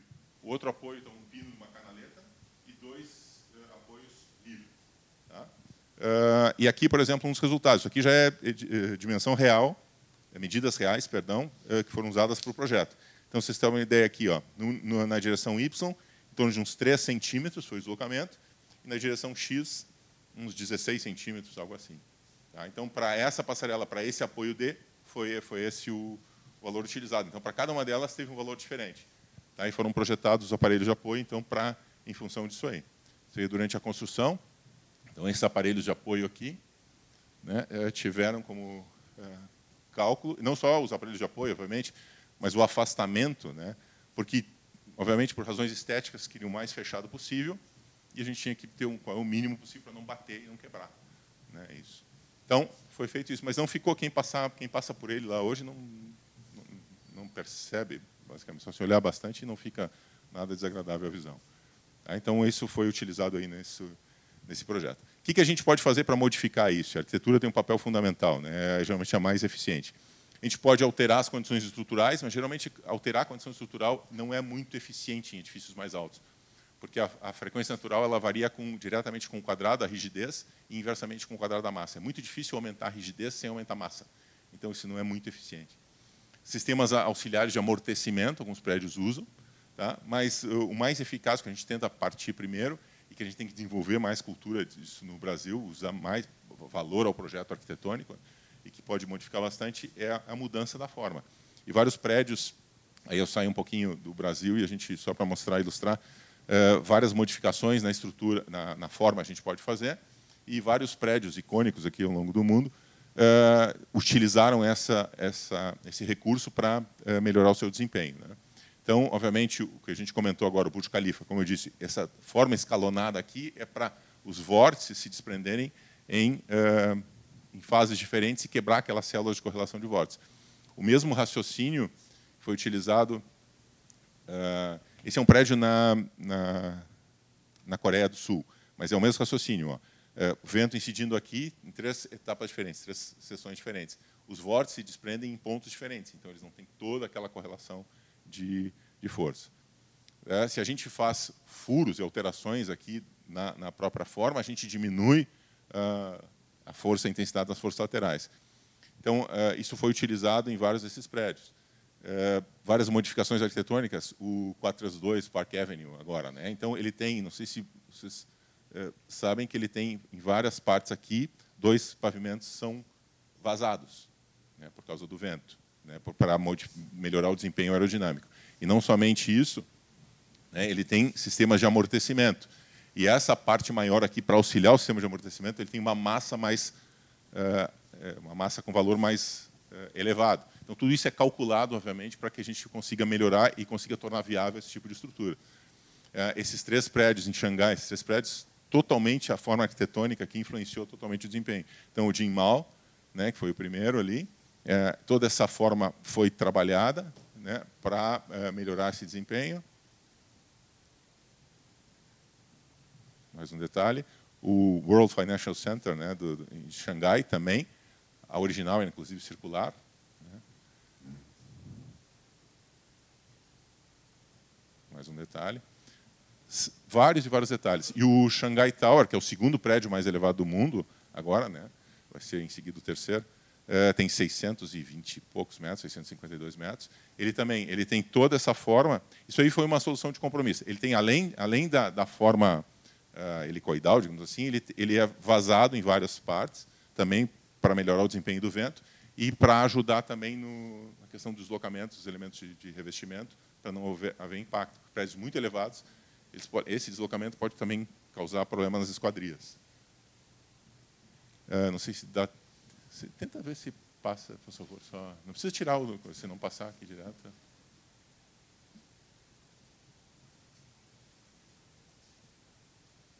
Não? Tá. Isso aí era para mostrar o, sistema de amortecimento. Ele tem o maior amortecedor do mundo aqui no topo. Ah, mas ele, vejam, a forma dele é toda assim. Isso aí foi uma solução de compromisso entre, entre arquitetura e, e vento. É, pelo vento, ele precisava ser mais helicoidal ainda. Tá? Mas por razões arquitetônicas, então pessoal discutiu e chegaram a isso, e aí tiveram que adotar aqui um amortecedor para complementar e diminuir isso. Bom, e para finalizar, outros tipos de estudos de, de túnel de vento, além dos, dos prédios mais convencionais, pontes, a ponte sobre o, uh, a ponte estaiada de São Paulo, ela teve, muitas pessoas não se dão conta, ao passar ali, todo mundo passa muito rápido, mesmo quem mora em São Paulo, nós estudamos no, aqui no nosso laboratório e nós chegamos a... Eh, deixa eu ver se eu tenho aqui os resultados. Ó, essa é a seção original. Tá? E a seção original, eh, ela estava passando, o deslocamento vertical estava passando de um determinado uh, critério que, que é estabelecido internacionalmente para poder aceitar esse deslocamento. Então, nós sugerimos a colocação aqui, uma modificação, de, a gente chama de nariz aerodinâmico. Né? Então, é esse triângulozinho aqui. Tem vários tipos de dispositivos. Então, uma solução arquitetônica que ficou bonita, agradável, e reduziu pela metade as amplificações verticais. Do ponto de vista do, é, da, da, torção também, né? a, gente, a velocidade 45, 50 metros por segundo é alta, mas para São Paulo, assim, para velocidades mais elevadas, não é tão elevado. Então, essa modificação aqui também causou o aumento dessa velocidade crítica, ou seja, tornou mais segura a, a estrutura. Então, eles já adotaram, quem passar pela ponte em São Paulo, se tiver oportunidade, de, é um momento meio complicado ali, porque é muito trânsito, mas você pode perceber que a, a, a seção é toda formada com esse dispositivo aqui, que tem puramente a função de melhorar o desempenho eh, aerodinâmico. A ponte sobre o rio, a ponte de Laguna, perdão, né, também, é, ela tem só um plano de estais, né, uma ponte curva, é, um plano de estais, então extremamente delicada essa sustentação dela. Então, 70 metros de altura por 7 de largura e 2 de espessura.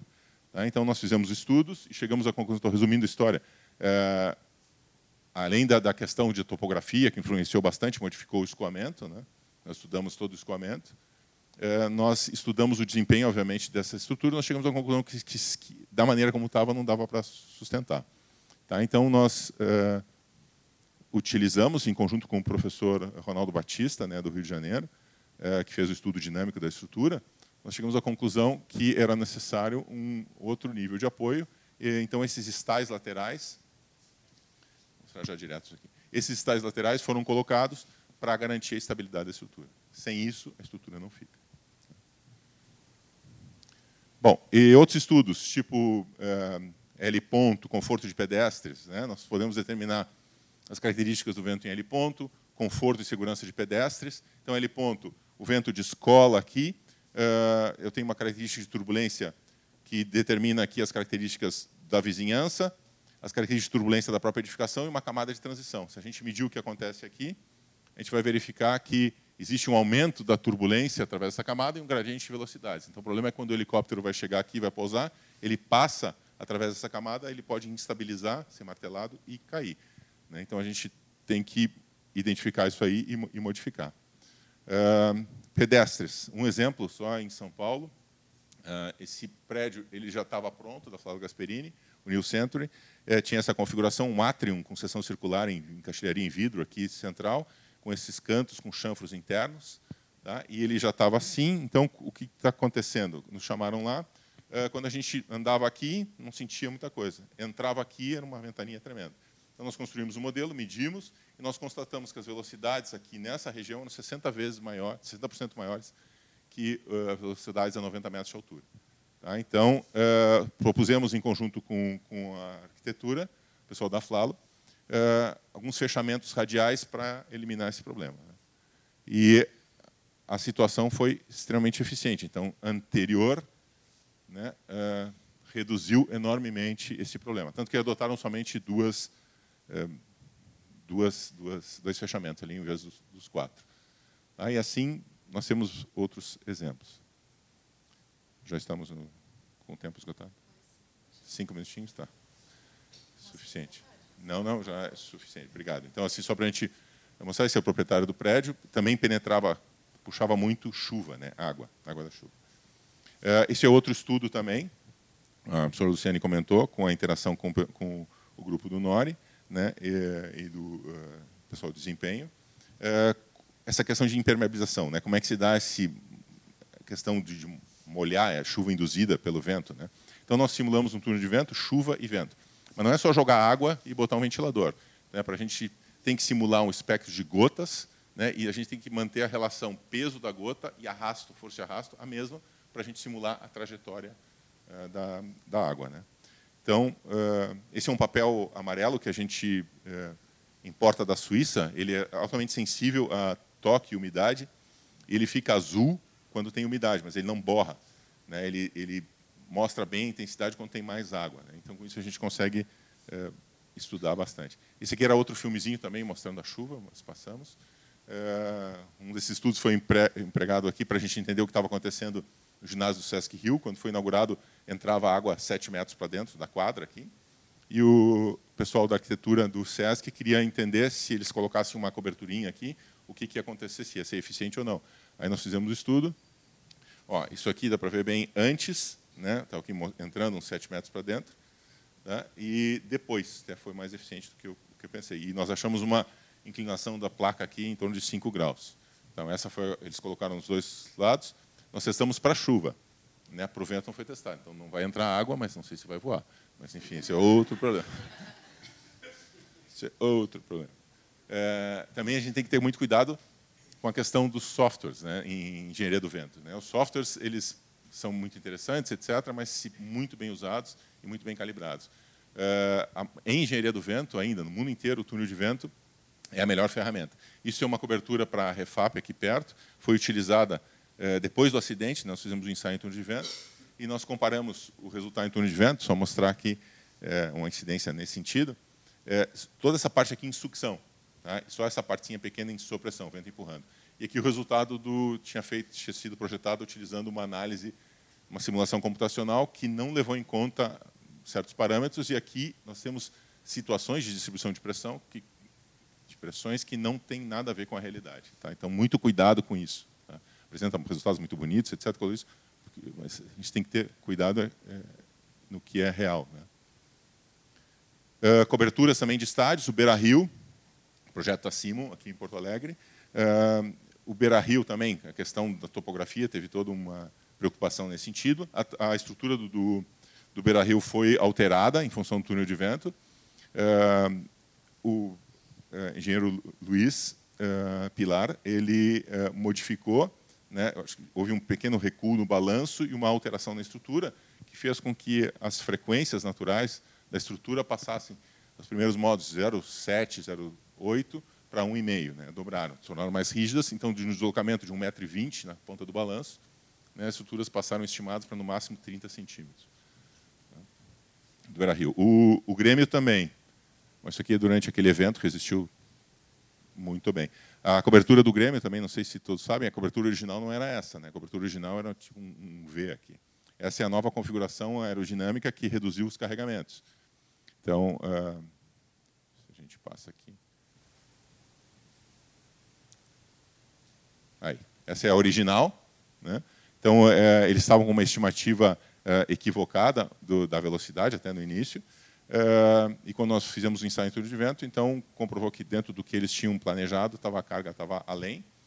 Né? Então a, a, solução adotada foi modificar a forma. Então a forma atual é, não era a forma original, né? mas ela re, resultou num carregamento bem menor. E essa por isso foi adotada. O estágio La Plata, na Argentina, também, uh, nós estudamos. Ele era para ter um chapéu né? No final foi construído sem o chapéu, sem os chapéus. Deixa eu mostrar o estádio La Plata, também muito bonito. Isso aí durante o estudo em túnel de vento, isso aqui é a configuração final dele agora. Né? Puxar o estádio La, uh, Porto La Cruz, na Argentina, na Venezuela, uh, isso tem 270 metros de vão. Deixa eu mostrar em outro. Nós fizemos análise sísmica e vento também. Né? Estou finalizando aqui. 270 metros de vão. Então, uma das alternativas que a gente pensou também, porque isso é como se fosse um paraquedas né, e uma asa. Então, era uh, soltar, fazer tipo fusíveis, assim, que painéis concorrentes permitissem né, um arrancamento a partir de uma certa pressão, mas não caíssem, obviamente, no, no público. Né. Então, ele tem todo um sistema de projeção. O, também o Museu do Amanhã, o projeto original era mais fechado, né, hoje em dia ele é aberto. Né, parece o capacete do Darth Vader. Mas mas houve toda uma distribuição de pressões. Uh, obviamente, do, do Calatrava foi muito interessante o projeto. E ele tem essa questão dos braços aqui para os painéis solares. Né? Também essas características dinâmicas não vão entrar. Uh, finalizando, então, também estudos de aerogeradores uh, e parte de ambiental também, né? estudo ambiental. Então, a colocação de telas na Vale e em outros lugares no Brasil, nós participamos também para diminuir o carregamento de material particulado. Isso o túnel de vento permite também. Né? Então, às vezes, se coloca árvores ou bloqueios que não são eficientes. Então, a gente projeta telas com certa permeabilidade para poder é, diminuir isso. Poluição atmosférica, então, a ideia, ah, aquela indústria vai poluir, vai poluir. A gente não sabe, tem que quantificar. Né? Então, o túnel de vento permite a medição justamente dessas concentrações. E, para finalizar, uh, também estudo no Programa Espacial Brasileiro, né, que nós participamos do centro de lançamento da dispersão de poluentes aqui. Quando o foguete lança, né, é, todo esse gás aqui é extremamente poluente. Se alguém respira isso direto, pode morrer né, diretamente. Então é muito perigoso. Então a gente é, estudou aqui essa parte de distribuição de, de poluentes né, nesse lançamento também. Enfim, isso é para ter uma ideia da capacidade dessa ferramenta né, é, e o que ela pode nos auxiliar. Obrigado.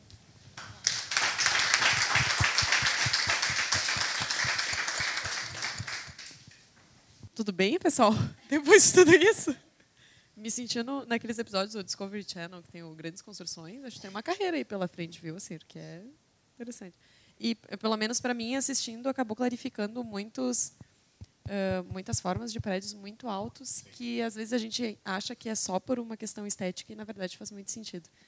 Eu me lembrei muito do Mahanakhon em Bangkok, que é do OMA, que ele, ele vai torcendo e vai tirando uns pedacinhos. Exatamente. E me lembrei do aeroporto de Hong Kong, enquanto tu falava, que, tem, eles, que foi um complexo todo projetado em função de, de carga de vento. É, eu imagino que vocês tenham várias perguntas, eu particularmente tenho várias. Quer sentar aquilo, de repente? Uh, eu queria abrir assim com talvez a pergunta mais infantil, desculpa, perto de todas as não, que tu falou hoje. Não, não existe isso. Mas é, acho que é indiscutível a qualidade dos resultados de simulação e o benefício que eles podem trazer, principalmente para o projeto. Mas eu queria muito saber se o mercado tem aceitado e tem procurado vocês para isso em Porto Alegre. É, a, ironicamente, a gente faz menos para Porto Alegre do que para o resto do Brasil.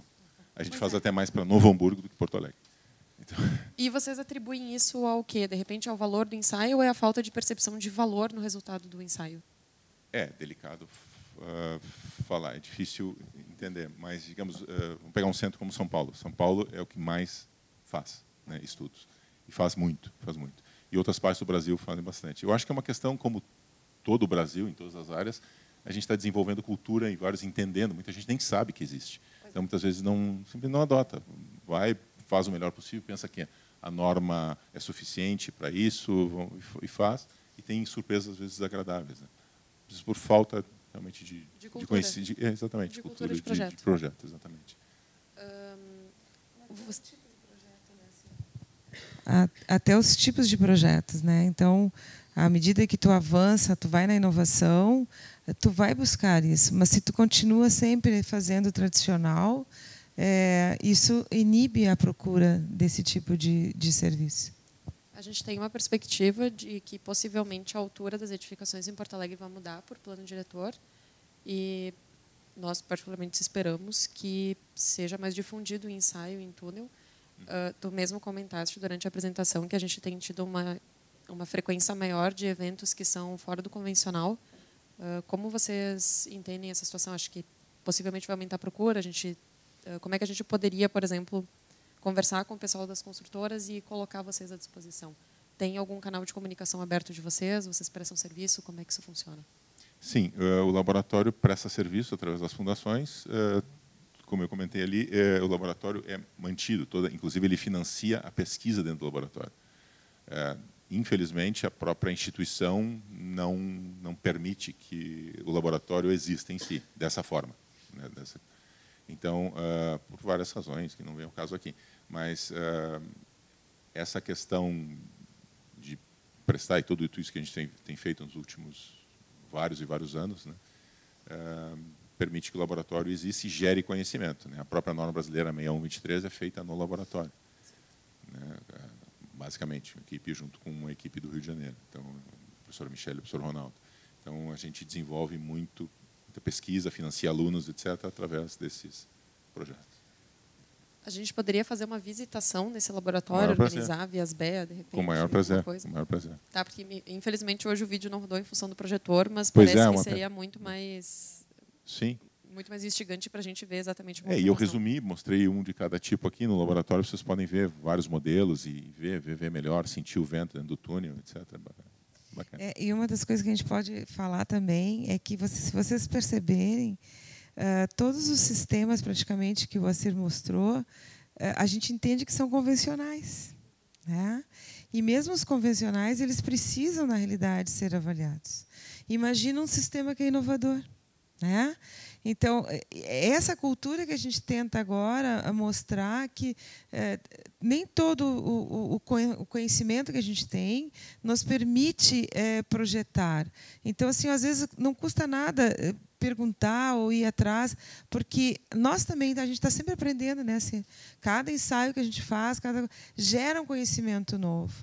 Então, a, a universidade, querendo ou não, e até ajudando a a tua pergunta anterior, a gente está a gente está nessa nesse novo processo é, muito mais de abertura de ficar muito mais próximos é, do mercado, né? Porque, enfim, por vários motivos, a, a gente sempre esteve é, um pouco mais na pesquisa e agora não. Agora a gente está tentando e, e, verificando isso, a aproximação dos nossos conhecimentos para que estejam mais rápidos à, à disposição de vocês. Pessoal, para fazer as perguntas, eu só vou passar o microfone, porque senão não fica registrado no, no vídeo. Algum de vocês gostaria de fazer alguma pergunta? Imagina. Então, bom dia, Roberto Suxter. Eu só queria, antes da pergunta, eu tenho que só dar um comentário, né? Então, assim, dizer em nome do Sinduscom que a gente tem também trabalhado bastante com as universidades, com a URV, até com, com e a gente já teve algumas algumas parcerias aí com a Siri em eventos. Então, assim, eu acho que as empresas conhecem, né? Uh, acho que tem uma questão cultural e tem uma questão de altura. Né? A gente não pode negar que a gente tem uma. Um, hoje a gente tem projetos mais baixos que não, eu eu não, eu, né, não justificam totalmente, mas também tem uma relação com isso. Né? Então, acho, acho que realmente com uma mudança de plano diretor, isso deve incrementar, incrementar e acrescentar. Até porque tem várias empresas que, atuam aqui e atuam em outros estados, com edifícios maiores que fazem e estão dentro do, e, né, e utilizam bastante o túnel de vento. A minha questão, é, o que eu ia perguntar para a Cira em relação assim, é, a, a, norma 123 está em alteração, né, está sendo em processo de revisão. A minha pergunta é assim, se ele poderia elencar assim, pontos críticos, ou quais são os principais pontos uh, que está buscando alteração, uh, e e aonde a gente consegue entender a, a, relação ou a diferença dela para o túnel de vento. Né? Então a gente, eu já vi uma apresentação tua que tu mostrou aqui um, um estudo de um edifício em São Paulo onde o, a, as pressões da norma 1083 eram muito mais baixas do que aconteceu no túnel. Então como é que a gente consegue iria e, e se essa norma, se a ideia é que a norma se aproxime mais disso, fique mais próximo do túnel ou não vai ter essa relação direta? É, perfeito. Os principais pontos é, é o mapa de velocidades básicas do vento não vai haver um aumento no valor máximo de velocidade, vai haver uma reacomodação, que é natural, ela passou vários anos sem ter os novos dados, né, e um trabalho muito maior de sofisticação na, na análise desses dados. Então, só para você ter uma ideia, é, ela varia de 30 a 50 metros por segundo a velocidade de referência hoje. É, a princípio, vai passar de 30 a 48, até diminuir um pouquinho. Tá? Mas vai, vão ter zonas que vão aumentar, outras zonas vão diminuir um pouquinho. Então, basicamente é isso. É, esse critério de aceleração, que para vários prédios altos né, no Brasil, eles às vezes não passam, não é nem a questão estrutural, estado limite último, é estado limite de serviço, eles não estão passando antes na aceitação do critério. Vai ver essa sofisticação né, desse, dessa situação de critério. É, uma readequação do formato para tornar ela mais amigável, digamos assim, ela tem muita parte separada. É, mas a questão dos coeficientes, vai ter um capítulo 9 estendido, modificado, que é a parte da ação dinâmica, do vento, que vai corrigir, porque ela está, é, se tu comentaste, tem a parte dinâmica que está dando resultados até mais baixos do que o Eurocode e que a gente está encontrando no túnel de vento. Então, essa metodologia da parte dinâmica ela vai ser corrigida para é, chegar próximo, está batendo com o Eurocode em sais em túnel de vento. Então, ela vai ter assim, capítulo hum, perdão, capítulo 9 vai ser, que atualmente é dinâmico, vai ser pontes, que não tem hoje em dia, e esse dinâmico vai passar para o capítulo 10, nós vamos ter um capítulo 11 mais sofisticado de para determinar como se calcula a força do vento devido ao desprendimento de vórtices, isso é novo também. Uh, e basicamente vai ser isso, vai ser um, um bom avanço na norma. Uh, com relação aos ensaios em túnel de vento, todos aqueles valores da norma uh, são obtidos do túnel de vento, eles batem direitinho, mas só se tiver aquela condição exata, com aquele formatinho bonitinho, sem a vizinhança no entorno, etc. Então, muitas vezes, como eu comentei ali, a, a presença da vizinhança acelera bastante o escoamento para uns casos, protege para outros. Isso é muito difícil considerar em norma. A norma brasileira até tem uma majoração é, para efeito de vizinhança. A verdade é que a 99% do, de quem vai utilizar não, simplesmente não usa. Não usa, é um fato. É, é o fator de vizinhança, isso não é usado. Então, assim, se utilizar, ela bate direitinho nas aproximações. Então, assim, eu acho que é mais uma questão de cultura de uso. E o que, a gente tem observado quando a gente vai fazer revisão, muitas vezes nos solicitam dos cálculos. Muita gente, a norma brasileira tem é, situações de escolha de terreno, que passa a ser assim, várias categorias. É, tem categorias de terreno de rugosidade mais alta que geram cargas mais baixas. Aí tem um terreno que, que é por aqui e o pessoal acaba botando a categoria mais alta, baixar a carga. Usa um coeficiente que é, deveria ser para uma situação, usa para outra, baixar. Então vai, permite a palavra, vai roubando um pouquinho na carga, vai roubando um pouquinho. Quando vê, é, se fosse comparar direitinho o que tinha que ser feito, o túnel de vento dá menor, otimizando com a, com a situação que deveria ser. Né? Então, é, tem muito essa questão, vamos resumir assim, problema cultural. Resume tudo, mas no bom e no mau sentido.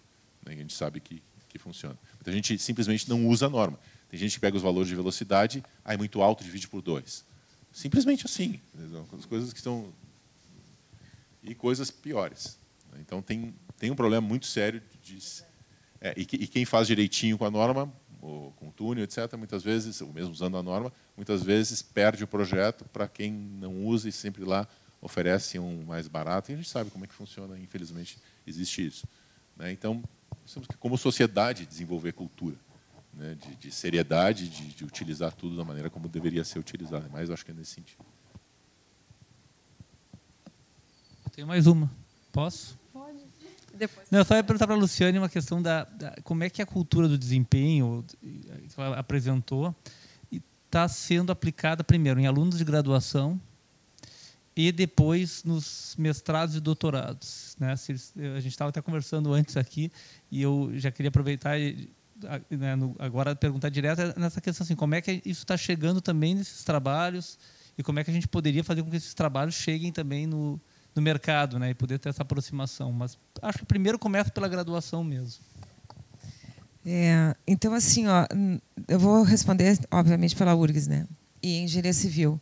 Na engenharia civil, nós estamos passando um processo de alteração curricular bem considerável, é, disruptiva, vamos colocar assim, aonde nós vamos ter é, disciplinas integradoras desde o primeiro semestre.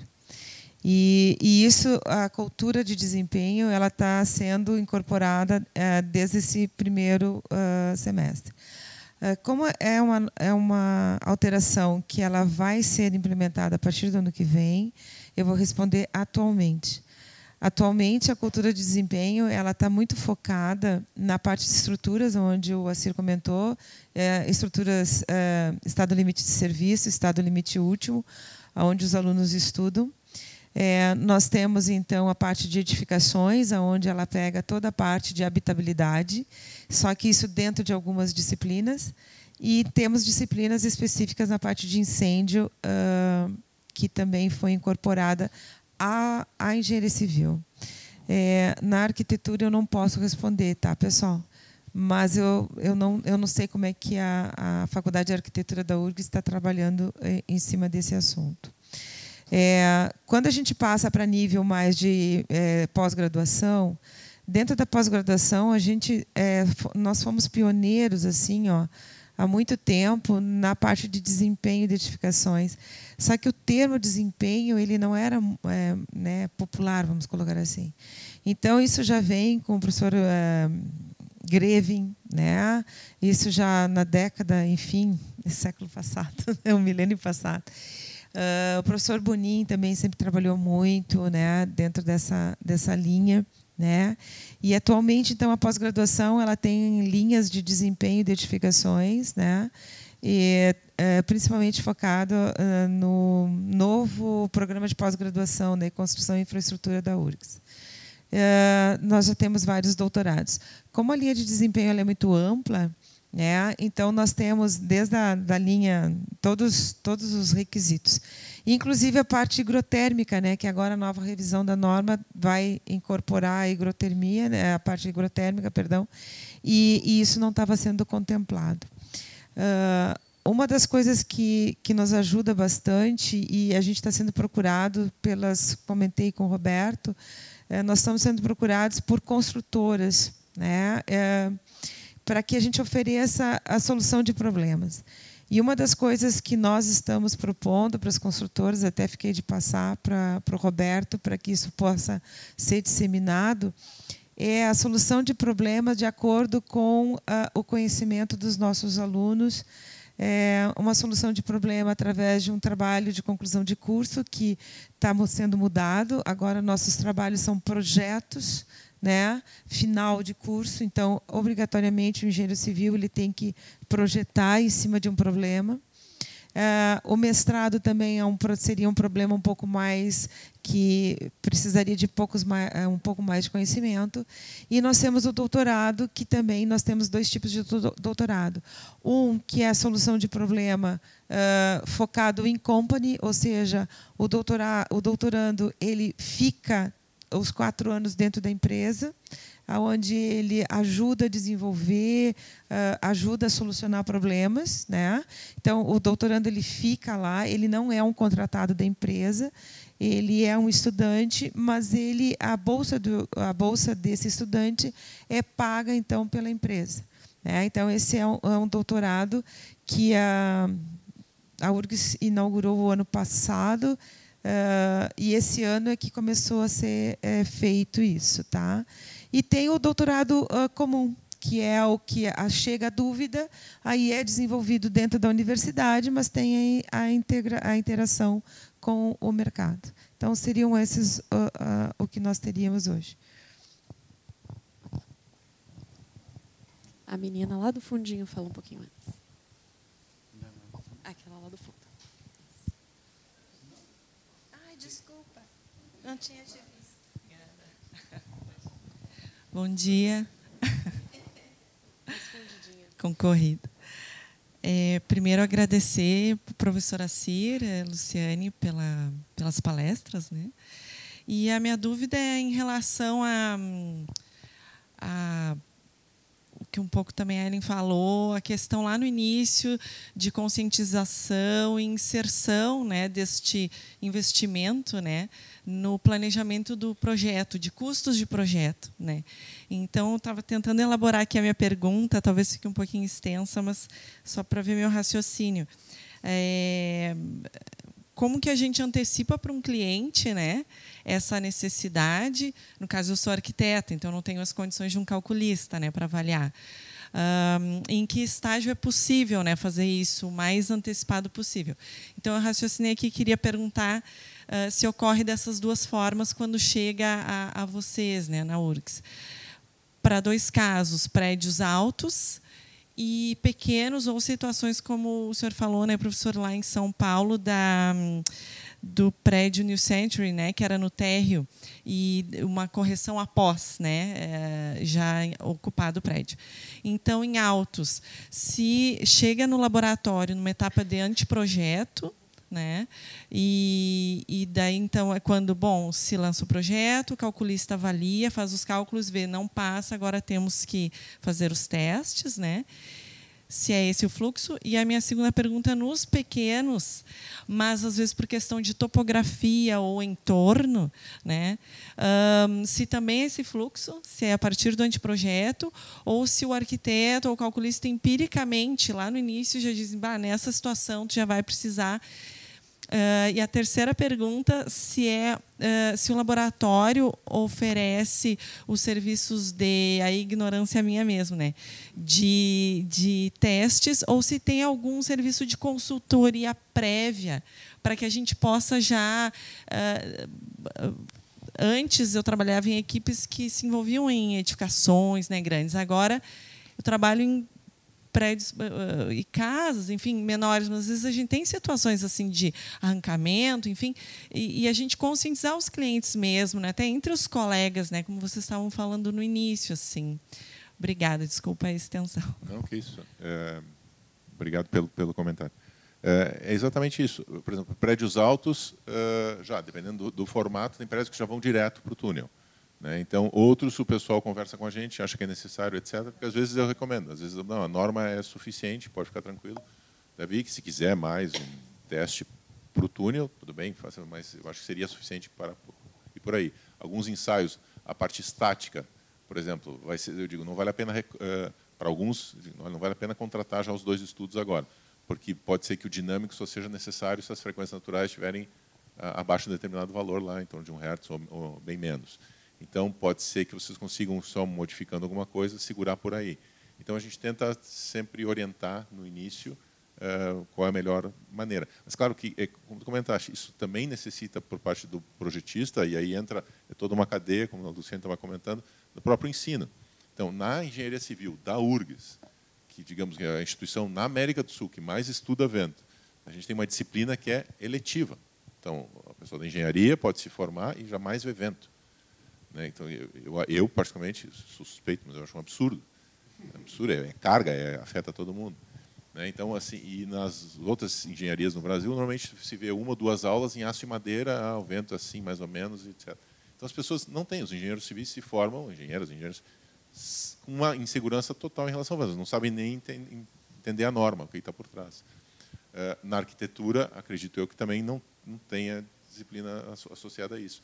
Então, passa por isso, de, dos profissionais terem informação e saber identificar, olha, é um potencial problema, etc. Uh, eh, mas, como tu colocaste, do que, do que chega para a gente, a gente tenta orientar da melhor maneira possível. Nas edificações baixas, uh, é essa questão de forma, principalmente, topografia e vizinhança. Aqui tem, tem situações que a gente olha, mas isso é clássico, isso vai dar um problema. Né? Uf, e é, e é, e é didático, assim, é, repete exatamente o que, o que foi dito. Muitas vezes a gente faz o ensaio, inclusive, e o pessoal não gosta, porque acha que a carga é muito alta, e eles não usam. Isso acontece muito, só gosta quando a carga é mais baixa. Mas, é, infelizmente, isso, às vezes leva a acidentes. Às vezes leva... Então, é um problema muito sério. Isso.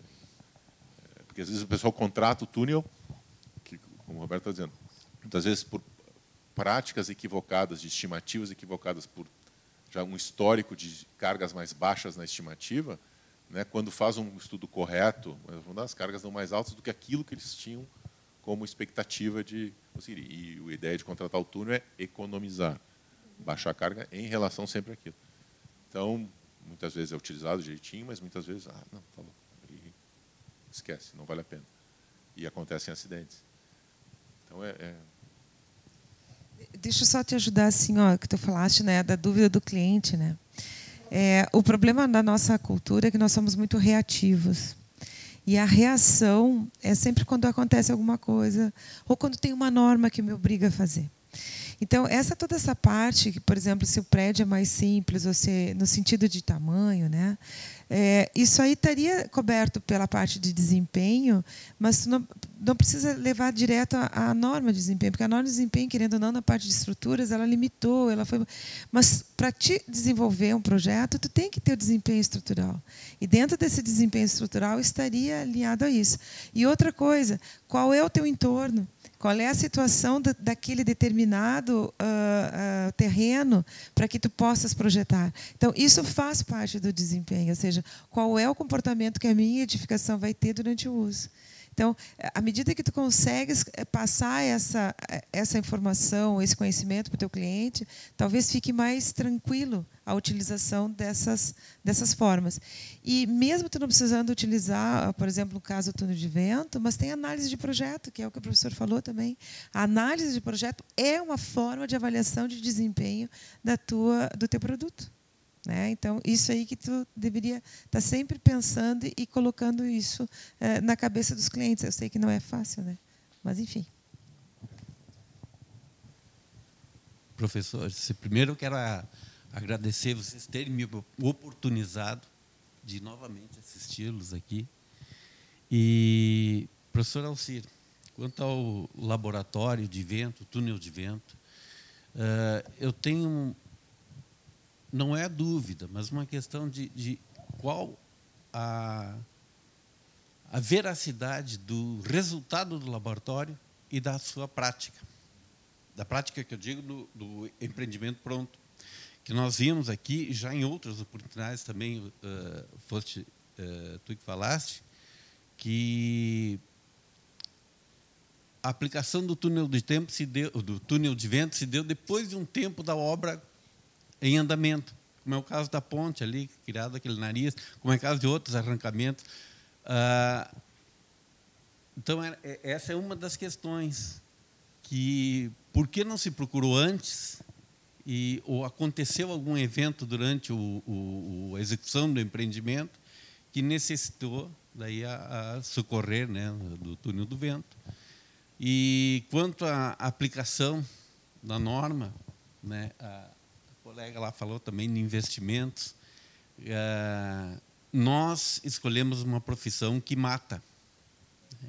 Então nós temos uma responsabilidade muito grande. A norma ela é para nos ajudar a isso. E tem o Código do Consumidor também. Né? Até então não se ouvia falar em responsabilizar o arquiteto. Com o surgimento da norma, que, me corrija se eu estou errado, né? O, o projeto veio com um peso muito grande. Erro de projeto da cadeia. Né? E, e, mas a questão era essa aí, qual é? Podemos ter uma relação de, de, de, de um resultado do laboratório e, e do, do, evento pronto? Tem alguma diferença? A, a, além do resultado do, laboratório, ele ainda tem uma margem de ação. Eu me lembro que numa ocasião nós estávamos conversando e e me dissesse que, na, é, numa época de, que eu estudei, bastava eu saber a tabela dos ventos. Eu sou arquiteto. Né? Hoje, não. O Rio Grande do Sul, por exemplo, tem outros ventos que o Brasil não tem. Né? Então, uh, e, e ah, outra coisa que, que, que, que acho que, que, que fez com que o consumidor, construtor, buscasse resultados ou conhecimento maior foi o fatídico dia 31 de janeiro, de janeiro do, aqui 2015, se não me engano, né? 29, 29. 16, né? Foi. É, é. Acredito que depois daquele dia muita gente procurou um conhecimento maior, né? Onde, onde, onde um vento arrancou um, um, um trecho de Porto Alegre que é fabuloso. Né? Sim, exato. É, é, essa questão, obrigado pela pergunta, é, ela é, é de novo, entra na questão cultural. Sim. Tem várias situações de projeto, na fase de projeto, que a gente faz o estudo, outras durante a, a construção, o pessoal, alguém se dá conta, ah, o vento, alguém verificou o vento, às vezes entra algum consultor no meio do projeto verifica, vocês verificaram isso? Aí a pessoa, não, não, não, aí vai para lá, tem de tudo. E depois que aconteceu o acidente, uh, também tem várias situações nesse sentido. Então, é, realmente, totalmente entra dentro do que a gente estava comentando, da questão uh, cultural cultural total. É, com relação ao evento de Porto Alegre, é, foi um evento com ventos extremamente elevados, é, mas assim as velocidades do vento elas estavam dentro das velocidades máximas da norma. O que a gente percebeu é que as falhas que ocorreram, elas ocorreram com um padrão totalmente explicável, né? e tem vários, vários tipos. Falta de projeto, né? É, é difícil dizer exatamente, mas o que eu posso dizer é que várias situações que nós examinamos tinha falta de projeto. Simplesmente falta de projeto. Né? O pessoal ah, reforçou um pouquinho, mas não existia o cálculo exatamente. E aí eu faço um gancho que eu esqueci de comentar, o que o Roberto tinha comentado, a questão da, da, da norma. Existe a, a 6123, é uma norma, a norma de evento específico, mas existe a norma de esquadrias 10821, que ela fornece cargas bem mais baixas do que a 10821. Nós tivemos um, um evento até com a Maria Angélica em São Paulo semana passada, uh, com a FEAL e com toda a cadeia produtiva, para que a gente possa, a partir de agora, no momento que estiver pronta a 10.6123, nós possamos uh, voltar para 10.821, para que a gente possa, com aquela tabela de cargas mínimas, digamos assim, que teve boa intenção, etc., mas que está apresentando cargas muito mais baixas do que deveria ter.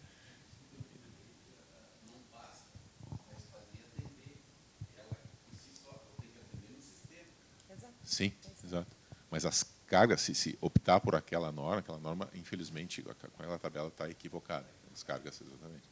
Então, ainda bem que agora há uma conscientização de toda a cadeia e vai ser a próxima etapa agora a revisão da 10821. É, enfim, a coisa é, colocar, é bem complexa e, tem, e pega as mais diferentes matizes aí culturais, digamos assim, de projeto. Bom dia. Vou continuar no assunto que o senhor levantou. É, fala um pouco da vivência de todas as obras que você mostrou em São Paulo. Nós sofremos muito com isso, né? É, o próprio parque da cidade, quando ele chegou o projeto para que nós avaliássemos, né, como consultores, era um problema a ser é, resolvido, né? E nós vários outros exemplos, né? Nós vetamos a consultoria no primeiro momento sem o túnel de vento. Então, uh, como você disse, em São Paulo começamos a pedir mais a questão do túnel de vento por N casos que foram aparecendo. Né? E aí que leva a, minha pergunta, porque vinham os resultados do túnel de vento, que ora os clientes, né, os intervenientes diziam não, porque as pressões eram realmente corretas, mas eram altas, né? E aí nós não tínhamos sistemas para aplicar. Então nós ficávamos prendidos nisso. O Brasil ainda por mais que nós tratemos o, o, fechamento das edificações, o selamento das fachadas com envidraçamento, somos ainda júniores nisso. Né? Não temos sistemas tão eficientes, né? mas ousamos fazer prédios de 80 andares sem ter sistemas para atender isso. Isso é um problema. Né? Então, nosso, nosso, nosso, meu colega arquiteto e meu colega engenheiro, a partir de hoje, tem que ter mais consciência nisso, porque isso reflete no momento que nós vamos a uma consultoria. Minha pergunta, então, é o seguinte: uh, qual é essa proximidade que os sistemistas hoje, que trabalham com essas estruturas de envelopamento, estão mais próximos de vocês? Né? Uh, o, o, que, que eles questionam, o que, que eles oferecem, na, na verdade, o que eles perguntam, o que temos que oferecer ao mercado? Porque os projetos mudaram. Né? Então, quando nós fazíamos torres altas de 30 andares, né, passamos a fazer torres altas de 50 andares. Né? Esse era um problema. Né? Então, quanto o sistemista, o sistemista nem é o cliente, está próximo da, da universidade para que ofereça um sistema mais viável. Né? Chamou atenção nesse evento da FEAL, da semana passada em São Paulo, uh, foi eh, justamente dos sistemistas a preocupação muito grande e a solicitação de um programa de educação, transferência de conhecimento. O pessoal podemos fazer cursos em company, podemos fazer para o pessoal ter condições já estavam muito preocupados com realmente como tu colocaste em, em atender e poder suprir eh, essas essas demandas é bom que você citou a norma. Nós temos uma questão hoje também. E eu digo que vocês aqui no Rio Grande do Sul, agora nós, né, estou aqui, uh, vocês são um vasto celeiro para o estudo do vento. Né? Então, na verdade, eu falo que aqui tudo pode acontecer. Enquanto nós lá em São Paulo nos ficávamos imaginando que o vento poderia arrancar, o de vocês arranca. Né? O caso de 2016 foi um caso que, na verdade, o projeto não foi seguido Existia uma consultoria, só para a gente fechar talvez o assunto. Existia uma consultoria e teve N problemas, como o senhor mesmo disse, de, de problemas de execução. Né? E esse é um outro problema que nós temos hoje no país. Né? A nossa construção civil ainda é muito deficitária. Por mais que nós especifiquemos, às vezes, e por vezes, e na maioria das vezes, ela não é seguida. Né? Esse é um outro problema. E falando da 10821, realmente, as nossas pressões estão muito baixas. Né? Isso é uma coisa que a gente vem levantando a todo momento, porque isso está interferindo num outro plano, que não é só o plano estrutural da fachada ou da estrutura da esquadria, no vidro, porque o vidro também leva como base isso. Né? Então, nós temos hoje um conflito uh, de mercado, né? onde, por muitas vezes, a gente especifica um vidro simples, no mínimo laminado ou duplo laminado, né? e o mercado ainda continua reativo. Né? Por mais que a 7199 tenha sido revista, e aí a gente começa esse, essa bola, na verdade, de que uh, a 6123 é muito importante, né? ela precisava ser revista. Né? E você me deu uma boa notícia, não teremos mais uma, não teremos mais uma curva.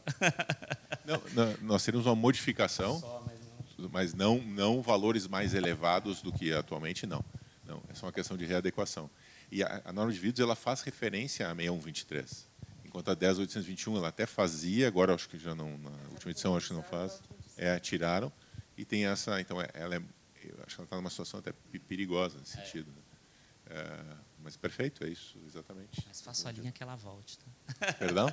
Ah. Faço a linha que a minha 123 volte para 10821. Vamos, Sim, vamos, exato, exato. A é. nossa ideia, é, eu, eu senti uma mudança muito grande de, de, de, de visão nesse sentido, positivamente. Né? Foi, muito, foi muito bom, muito positivo o evento. Obrigado. Mais alguém? Bom, pessoal, gostaria de agradecer a presença de vocês, especialmente do Assir e da Luciane, que acho que talvez um dos eventos mais esclarecedores que a gente fez esse ano. A gente segue se uh, se colocando à disposição de conversar com vocês diretamente e fazer esse canal de comunicação direto com projetistas e também uh, acho que é realmente muito esclarecedor hoje, né?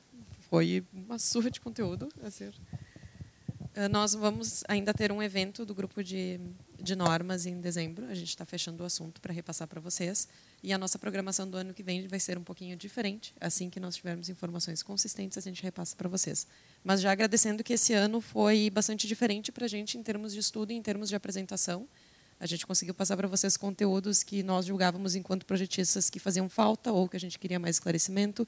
E a gente tem a sorte de contar com pessoas que se dispõem a não deter o conhecimento e a multiplicá-lo da maior maneira possível. Então, muito obrigada, pessoal. Obrigada por hoje. Esse evento vai ficar disponível para vocês na, na internet, acho que até o é, início da semana que vem. E nos vemos no dia 10, às 8 da manhã aqui. E a gente passa para vocês daqui a pouquinho quem vai ser o nosso convidado. Tá? Muito obrigada.